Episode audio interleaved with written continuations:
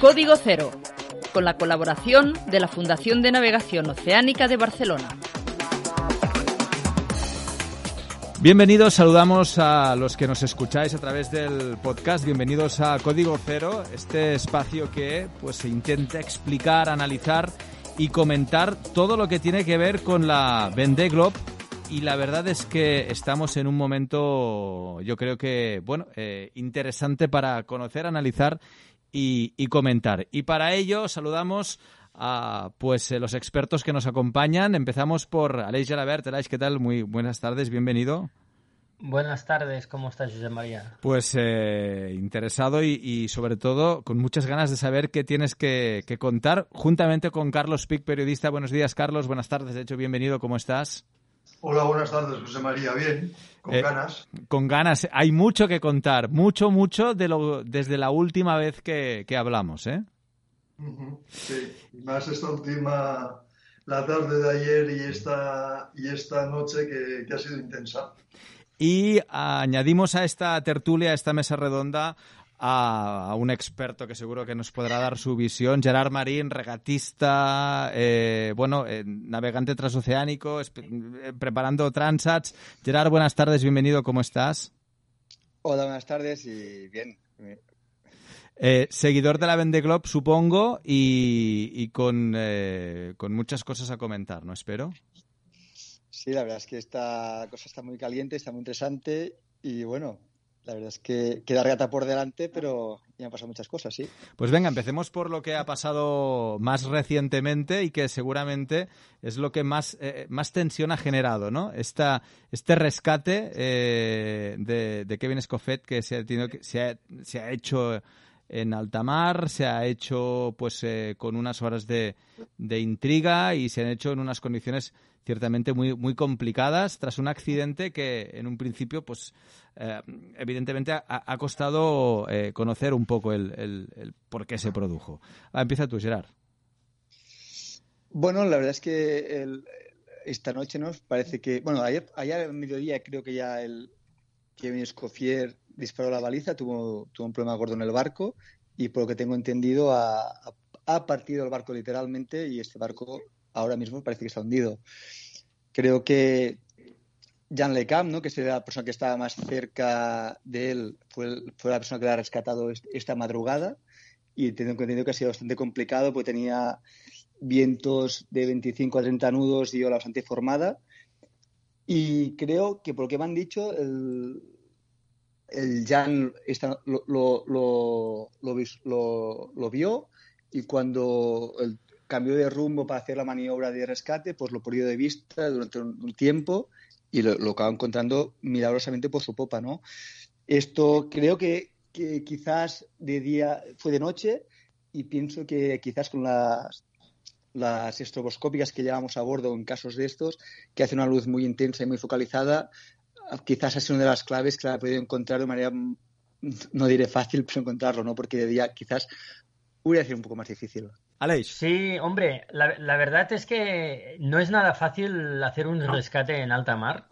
Eh, piensa que para hacer una regata de estas características y para otras más sencillas incluso, eh, la organización te pide tener unos cursos de supervivencia que, que son para estos casos pero aunque los hagas, nunca yo creo que estás 100% preparado para lo que realmente te, luego te puedes encontrar en el mar, ¿no? Porque los cursos son un simulacro que es, se hacen muchas veces en, en unas condiciones eh, francamente buenas.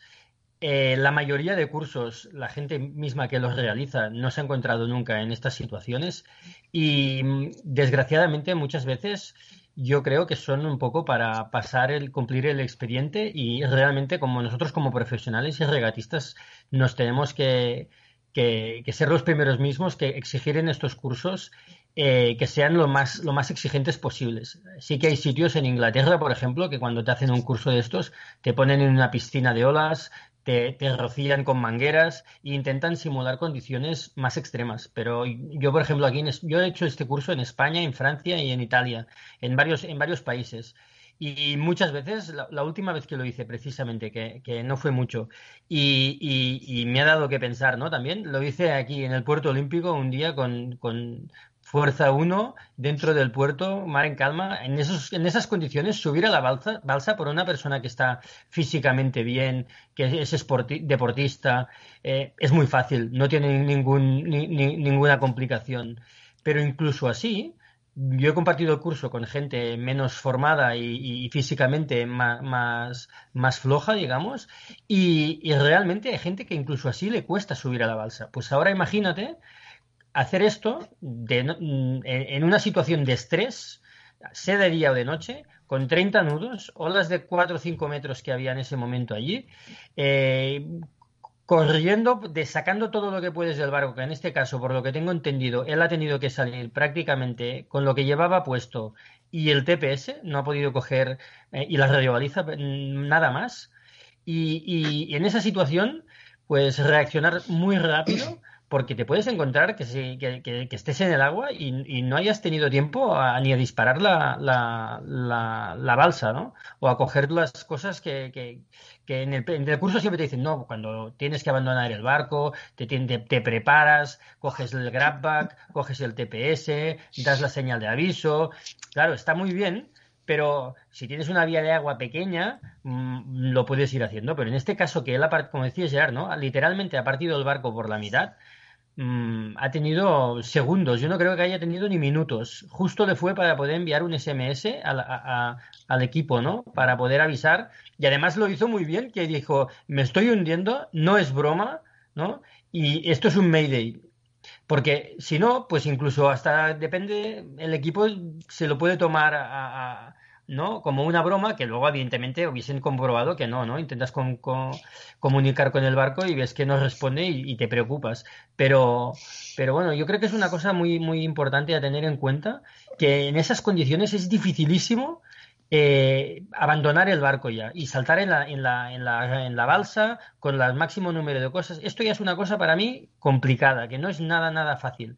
Y luego el, el rescate de esta persona en una balsa, en, con ese mar, con ese viento, haciéndose de noche, yendo solo, no olvidemos, ¿no? Que los que van solos con un barco de 60 pies, que por, por lento que vaya va, va, va muy rápido y, es muy, muy difícil luego rescatar a esta persona. Mm. Eh, por suerte, eh, en este caso, pues estamos hablando pues de final feliz y, como creo que he, oído en un, en un vídeo ¿no? a Jean de Camp que decía, eh, bien está lo que bien acaba, ¿no? Pues, pues perfecto y, todo el mundo está muy contento, pero son situaciones muy críticas con las que, con las que hay que tener mucho cuidado. Y, seguramente él ha encontrado la, la balsa bastante rápido, pero creo que iba con dos rizos en la mayor. Parar el barco es difícil y entre la maniobra uno solo es lenta, es complicada y cuando ha bajado la vela, ha podido enrollar la vela de proa, eh, ha vuelto a intentar ver dónde estaba la, la, balsa salvavidas y, ya la había perdido de vista. Y, esto es una de las cosas también, ¿no? Que en estos cursos muchas veces te enseñan, bueno, si hay un hombre al agua, si hay una, balsa en el agua, pues uno, que, la, que no deje de mirarla nunca, claro, pero cuando estás uno solo, en algún momento tienes que dejar de mirarla para hacer tus propias cosas, ¿no? entonces, es, es un rescate muy complicado que ha ido muy bien y, y la verdad, pues, pues yo me, me alegro muchísimo. Carlos. Si te parece, intento con todo lo, que he reconstruido, hago dos breves mini crónicas, una la de Cofier y otra la de Jean Lecam. Empezamos por la de Cofier. Iba navegando eh, y en un planeo a 27 nudos pincha la ola de delante, oye un estruendo tremendo y el tío automáticamente ya, eh, según ha, declarado él, ya percibe que la cosa era un desastre se gira hacia proa y, ve la proa totalmente doblada y como él, él, definía, la, la, proa se, o sea, se rompió justo por, por delante del, del mamparo del, del, mástil, se dobló 90 grados mirando hacia el cielo, se gira hacia atrás y ve la popa hundida en el agua. Y automáticamente, como decía Lesh, en unos reflejos eh, encomiables, que yo creo que de 100 veces solo le sale también esta, esa única vez, manda el SMS, coge el traje de supervivencia, se va arriba a la cubierta, ve que no va a tener tiempo de, nada, se pone el traje, intenta bajar para coger una bolsa de, mano, ve que el barco ya estaba totalmente inundado y ya se decide que, tiene que, que, abandonarlo. El problema es que la balsa salvavidas estaba amarrada en popa, tres metros por debajo del agua. El tío tira del cabo, la hincha y pasa un poquito de, tiempo hasta que la libera y se puede subir arriba. Y a partir de ahí él se, queda a la espera.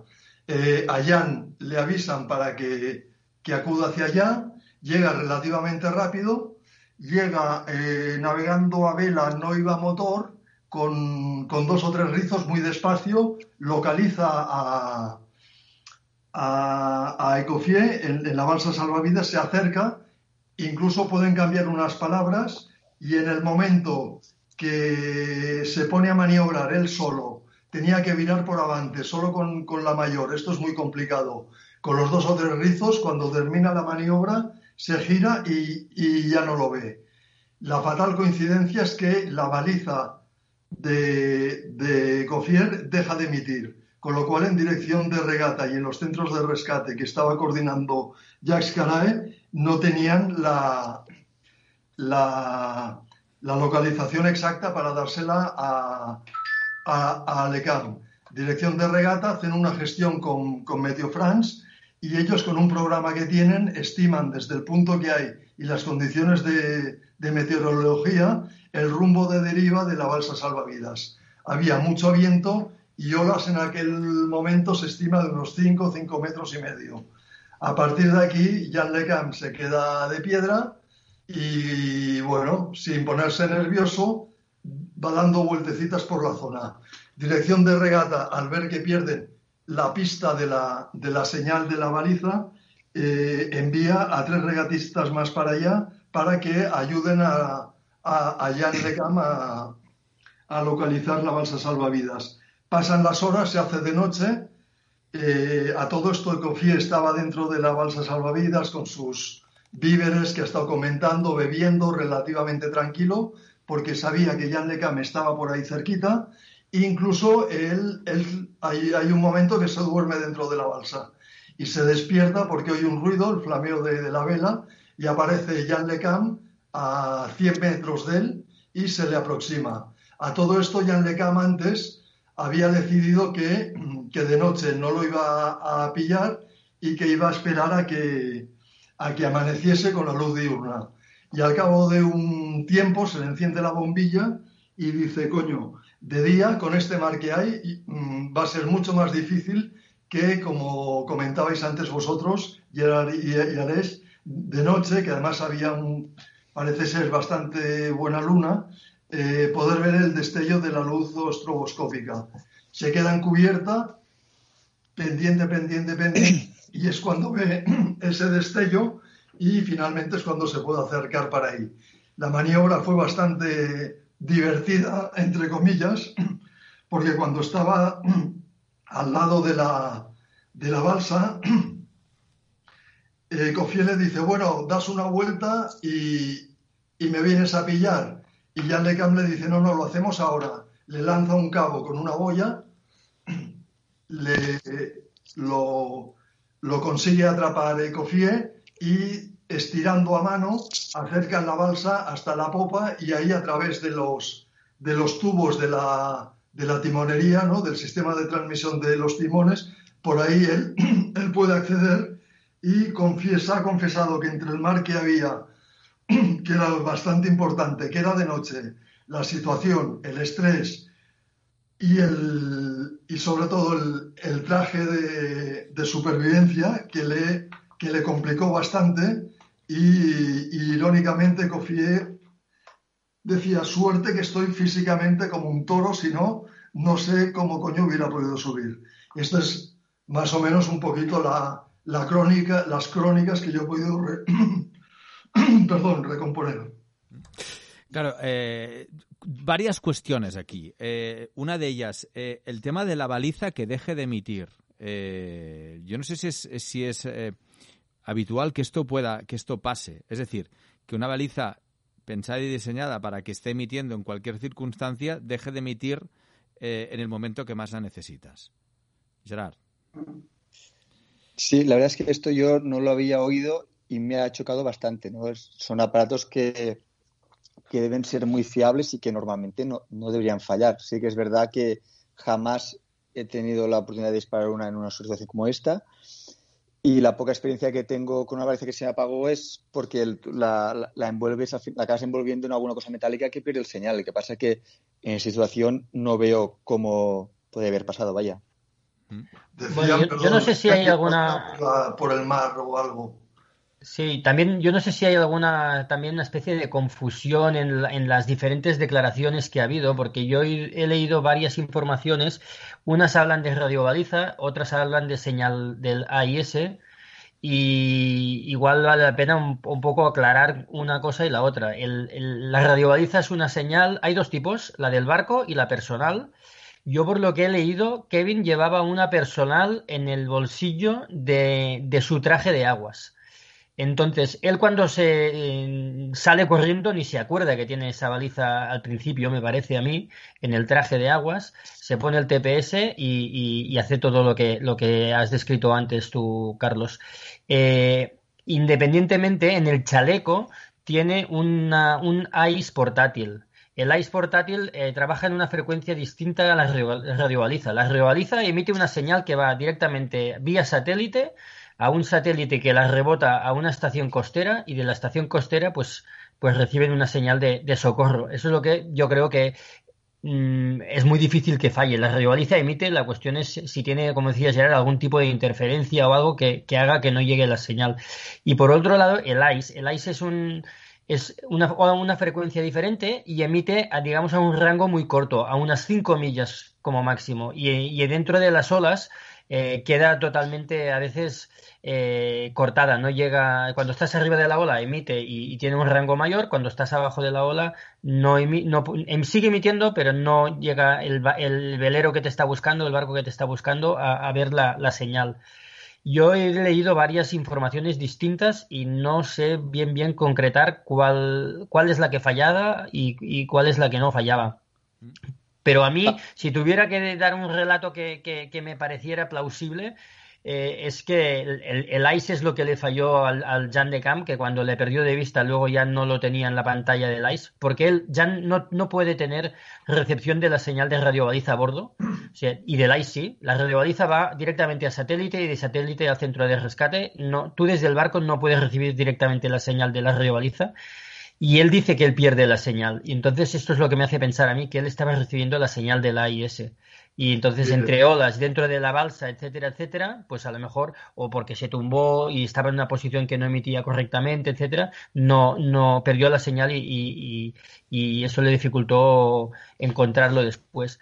Y sí que es verdad que de los Ángeles de la Guardia, que los llama Carlos, ¿no? Eh, Jacques es el director de regata y, los demás, eh, ellos sí que a través de, salvamento marítimo tenían señales de las radiobalizas y a principio eran muy erráticas. Eh, y puede ser que se haya también varias confusiones entre la radiobaliza del barco, que se tiene que poder disparar automáticamente si el barco se hunde, y la que él, por lo que yo he leído en alguna declaración, parece que también llevaba en un bolsillo de, la, de los pantalones. Mm. Si luego él la pudo poner en marcha, a lo mejor por eso luego más tarde parece que recibieron una señal y podría ser que, fuera esta, esta barra de baliza que él tenía consigo mismo. No, no sé si vosotros pensáis algo o, tenéis alguna información distinta al respecto. En el, yo por lo que he leído y oído de ellos, se ve que justo antes de, cuando hizo este amago de entrar para recuperar algo, se le incendió toda la electrónica del, barco. Empezó a ver salir humo y todo lo que llevaba de electrónica parece ser que se fundió y ahí es posible que el, que el ice del barco se perdiera. Sí, el ice del barco seguro que se perdió cuando la electrónica dejó, dejó, de funcionar, la electrónica del barco seguro. Pero yo me refería a un ice portátil que muchas veces se lleva ya puesto en el propio chaleco. Tú también has comentado o que llevaba un chaleco que intentó sumergirse para buscar la balsa que estaba sumergida. Igual en ese momento se le disparó también el ice portátil que llevas en el chaleco. No lo sé. la verdad es que es muy, es muy complicado y esto yo creo que durante estos ellos mismos han declarado que ya no se acordaban muy bien de cómo habían ido las cosas. También llevan seguramente toda la noche sin dormir y entre la adrenalina, el estrés, la falta de sueño, luego van a ir recordando las cosas y van a ir recapitulando de cómo, cómo ha sido todo. ¿Y, a partir de ahora qué? Es decir, vale, está rescatado el, skipper, eh, lo tenemos en el barco de, de Jean Le Cam. Eh, a partir de ahora, ¿qué pasa con este barco donde hay dos, dos navegantes? Eh, ¿Qué se hace para evacuar a Escoffier? Eh, ¿Cómo se compensa a Jean Lecam y a los otros eh, tres regatistas el, tiempo perdido? A partir de ahora, ¿qué pasa? Pues a partir de ahora, pase lo que pase, seguro que va a ser injusto para algunos. Porque por el tema de las compensaciones, a mí me parece que sí. Seguro que el, el jury internacional va a intentar compensar, pero pero las compensaciones son muy complicadas porque hay que valorar no solo el momento, desde el momento en que te llaman y dicen, mira, vete a ayudar a rescatar a esta persona, son las 10 de la noche, a las, no sé, a las 2 de la madrugada ya has acabado, has perdido 4 horas, te compensamos en 4 horas o en 6 o en las que sean, sino que realmente tú estás navegando en unas condiciones, en un, digamos, en un, en un, tren de una depresión eh, que, que, que a lo mejor pierdes y esto te va a ocasionar unas pérdidas mucho más grandes eh, dentro de dos, tres, cuatro días, cuando igual no puedas haber mantenido ese ritmo y mantenerte con el grupito en el que ibas. Pero todos sabemos que esto también forma parte de, de, la regata y, la, prioridad es la seguridad entre los participantes. Yo lo que veo, a ver vosotros cómo, cómo, lo, cómo lo pensáis, pero lo que veo un poco de momento, no lo veo claro, digamos, es cómo evacuamos a, Kevin Escoffier del barco de Jean Lecam, porque no tienen, bueno, lo más cerca que tienen es Cape Town, pero ya casi casi que ya lo, están dejando atrás y será muy complicado. Y hacer un trasvase en alta mar con un barco que pueda interceptarlo desde de la Armada o de algún mercante o así tampoco es una tarea fácil. Y si tiene que hacer toda la vuelta al mundo con, con él a bordo, pasárselo bien, lo pasarán bien, pero hambre también van a pasar porque llevan comida para uno. O sea que no sé cómo, cómo lo plantea la organización y seguro que le está dando vueltas. A día de hoy, a día de hoy, ¿eh? que esto mañana puede cambiar, han descartado hacerlo ahora a corto plazo por el, por el fuerte mar que hay. Y la previsión que puede cambiar es eh, en las Kerguelen hacerlo, eh, hacerle el trasvase a una, a una fragata de la Armada francesa. Esto es lo que hoy decían desde como posibilidad a día de hoy la dirección de regata. Gerard. Sí, yo aquí dos, dos puntualizaciones. La primera es la, la del tema de, de, la compensación. Si miramos el parte, vamos a ver que hay un tren que pasa y, y los de y el Jan y el grupito que está bueno, detrás de, los tres primeros se van a quedar un poco más retrasados, ¿no? Entonces esas cuatro, cinco horas, diez horas que ha perdido el Jan van, a ser de oro, entonces será difícil encontrar el equilibrio. Y luego el tema de desembarque, yo también pienso como el Carlas que, esto ahora mismo, si, hacen desviar al Jan a Cabo de Buena Esperanza, le arruinan toda la regata.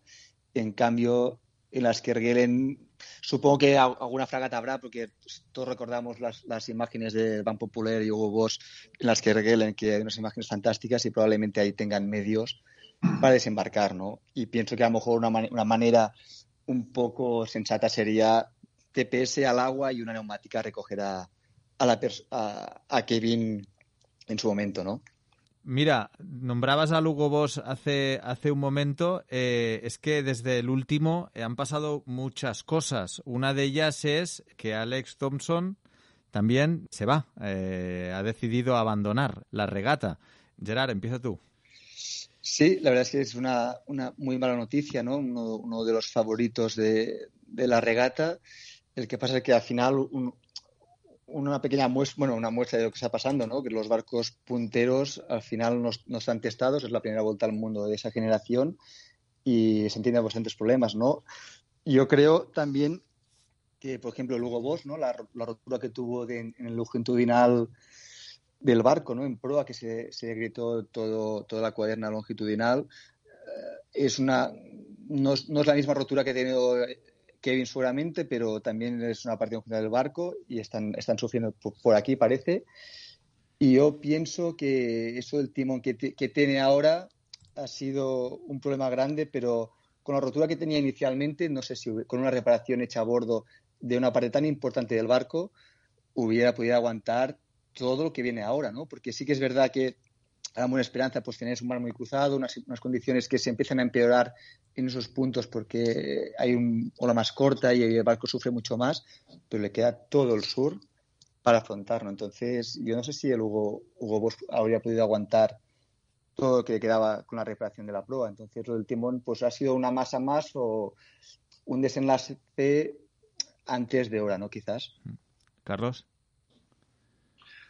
Yo creo que, no sé, creo que no hubiera aguantado la reparación, porque no era una reparación en un punto muy concreto, sino que era toda, toda aquella especie de cartela de barenga que estaba rota por distintos sitios y a mí me da que, no sé, navegando como navega Alex, que es, como dicen los franceses, pie planche, gas a fondo, hubiera sufrido. Pero bueno, también son especulaciones, nunca, lamentablemente nunca lo sabremos, ¿no? Aquí el tema es Aleix, eh, y, el resto, ¿eh? que era uno de los favoritos. Es decir, nuevamente eh, Alex se queda otra vez pues a las puertas de. Sí, hombre, la regata ha perdido, ha perdido al favorito número uno, al menos internacional, ¿no? Y, al favorito número uno bis empatado con, con, el Charal, aunque el Charal está en regata, no, no, no, no, no nos olvidemos, él va, va, va atrás, pero bueno, al ritmo que van los de adelante, em, nunca se sabe lo que puede llegar a pasar. ¿Eh? O sea que al final seguro que le irá avanzando posiciones y ya veremos a ver cómo, cómo acabará.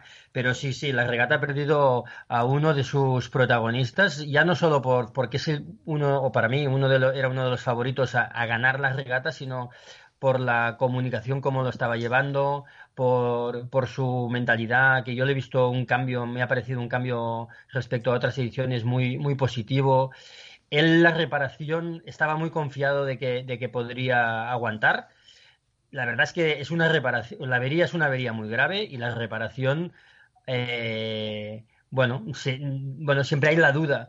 y, yo creo que ahora nos entran más dudas todavía después de ver que un barco como el PRB, que es un barco que no es nuevo, recordemos que es un barco que ya es, eh, no es de última generación, es anterior. Eh, es un barco que ya se ha probado más, que sí que es verdad que le han puesto unos foils, pero según ha declarado el propio Kevin, Kevin eh, le añadieron 200 kilos de carbono en, el en uno de los últimos refit para reforzar precisamente toda la proa, sabiendo ¿no? de los esfuerzos y de los golpes, de los pantocazos que dan estos barcos. O sea, si, si en un barco que ya estaba aprobado, que estaba reforzado, se ha podido arrancar la proa de esta, de esta forma, eh, una reparación que haya podido hacer de fortuna Alex, hombre, da que, da que pensar, sí, y como dice Carlos, nunca lo sabremos, nunca lo sabremos. Él estaba muy confiado de, poder seguir y la verdad es que se le veía súper animado, incluso cuando él, él mismo ¿no? hizo ese vídeo que, diciendo, ¿no? The boss is back, que se le veía ¿no? con, un, con unas ganas tremendas de, de continuar y yo creo que él mismo allí Sabía que había perdido 800, 600 millas, no lo recuerdo exactamente respecto a los de delante, pero yo creo que se veía perfectamente capaz de, empujar al tope para, intentar ganar esa regata que él creía que era la, la, suya, ¿no? que había llegado su hora. Luego tiene la mala fortuna de romper un timón y, ahí se le acaba la regata. Y, y luego yo solo he visto un vídeo de Alex desde entonces y lo he visto realmente destrozado. He visto un Alex que, que está, digamos, mm, muy triste, muy, muy jodido por no, por no poder continuar. Y, y si no puede continuar, mm, pues es realmente porque, porque el barco no, es capaz, ¿no? Y no es seguro hacerlo. Entonces, bueno, la regata pierde un, un gran aliciente que es tener a Alex Thompson, ¿no? Imaginaros, ¿no? Tener a Alex Thompson allí detrás, eh, dando guerra y apretando, o sea... Bueno, eh, tendremos que centrarnos en, lo que queda y, que serán muchas cosas. Nadie lo esperaba y, un poco más y nos olvidamos de Alex, ¿no? Ha pasado esto de Kevin y, casi que lo de Alex ya, ya no es noticia. Pasó hace dos días y se acabó. Ya. Gerard, eh, Cuéntanos dos, dos cuestiones eh, muy puntuales. Primero, la solidez de estos barcos eh, desde, el punto de, desde el punto de vista del, del, skipper. Y dos, eh, la diferencia de navegación de esta, esta zona concreta de, de, la, toda la zona del sur. ¿no? ¿Por qué, em, hay ahora estas dudas por, por estas dos cuestiones? La solidez del barco y el, el tipo de mar, el tipo de ola. Bueno, a ver, aquí un poquito, bueno, los de los barcos, uh, claro, estos nuevos, está, hasta aún por ver, ¿no? Está por ver si son capaces de aguantar uh, una vuelta al mundo. El que pasa es que la zona que, que, entran ahora los, los, navegantes, siempre que vas a un gran cabo, como, bueno, con Esperanza, entonces ahí hay un mar muy cruzado, no tienes mar que te viene del Índico, mar que te viene del Atlántico y hay unas fuertes corrientes y durante un periodo corto de, tiempo entre bueno depende cada, depende de cada meteorología, ¿no? Pero es una zona que se frecuenta mucho una ola corta que para el barco le va realmente mal, ¿no? Entonces ahí ah, hay, cada vez que haces una pinchada los esfuerzos se multiplican, entonces sufre mucho más la estructura y, no sé exactamente ahora, pero es posible que tenga mar un poco cruzado de prueba, que el barco haga, salte un poco más de la cuenta, ¿no? Y eso es, es muy, muy duro para el barco, ¿no? Entonces, aquí cada regatista, el que sea un poco más conservador, un poco más prudente, quizás, y, puede, y consigue un poco mejor el barco, pues puede afrontar mejor el, el sur que todo el mar del sur que, tiene por delante, ¿no? A veces hay que saber gestionar ese, esos periodos de y mimar un poco el barco porque al final no dejan de, ser 70, unos 70 días de regata y, claro, tres pantocazos mal dados puede dañar la estructura y, terminar todo, ¿no? Mm. Carlos. Bueno, yo creo que cada vez, como es normal en cualquier deporte que el mecánico, ¿no? Que hay un, una máquina, avanza la tecnología, avanza el, el diseño, sube la competitividad y se va apurando más. Esto es algo inherente en, cualquier deporte, como os decía, que, interviene el factor mecánico, en este, en este caso un, barco. Con los foils se ha roto un poco los esquemas de lo que hasta ahora se conocía en todo el, diseño y la ingeniería de estructura de los barcos, porque es un, es un tema muy nuevo, aunque, aunque pueda sonar así raro, porque ya hace 12 o 14 años que se están, se están empleando, es poco tiempo, especialmente en estos barcos que se navegan poco y que solo se exponen a estas duras condiciones cada cuatro años. O sea, no es lo mismo un experimental en un barco de, regatas entre boyas o en Copa América que en estos barcos de, la vuelta al mundo, porque ellos, por muchos entrenamientos que hagan, por Francia, por el Atlántico, lo que no hacen es bajar a entrenar al, al Gran Sur, que es donde la cosa se pone fea.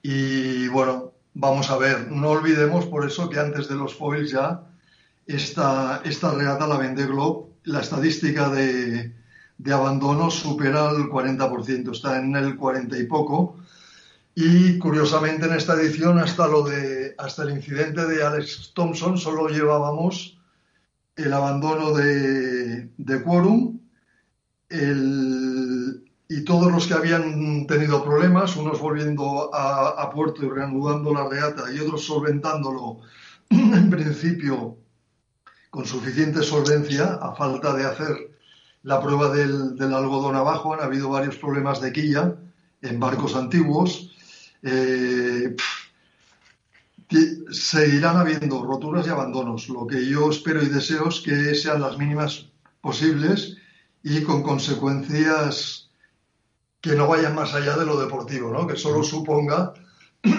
con lo grave que es deportivamente y a nivel de patrocinadores y de ilusión, de estar trabajando tanto tiempo en un proyecto, ver cómo, cómo se te va todo al, garete por una, por una avería mecánica, por una rotura, y que no, y que no pasen digamos, eh, desgracias personales.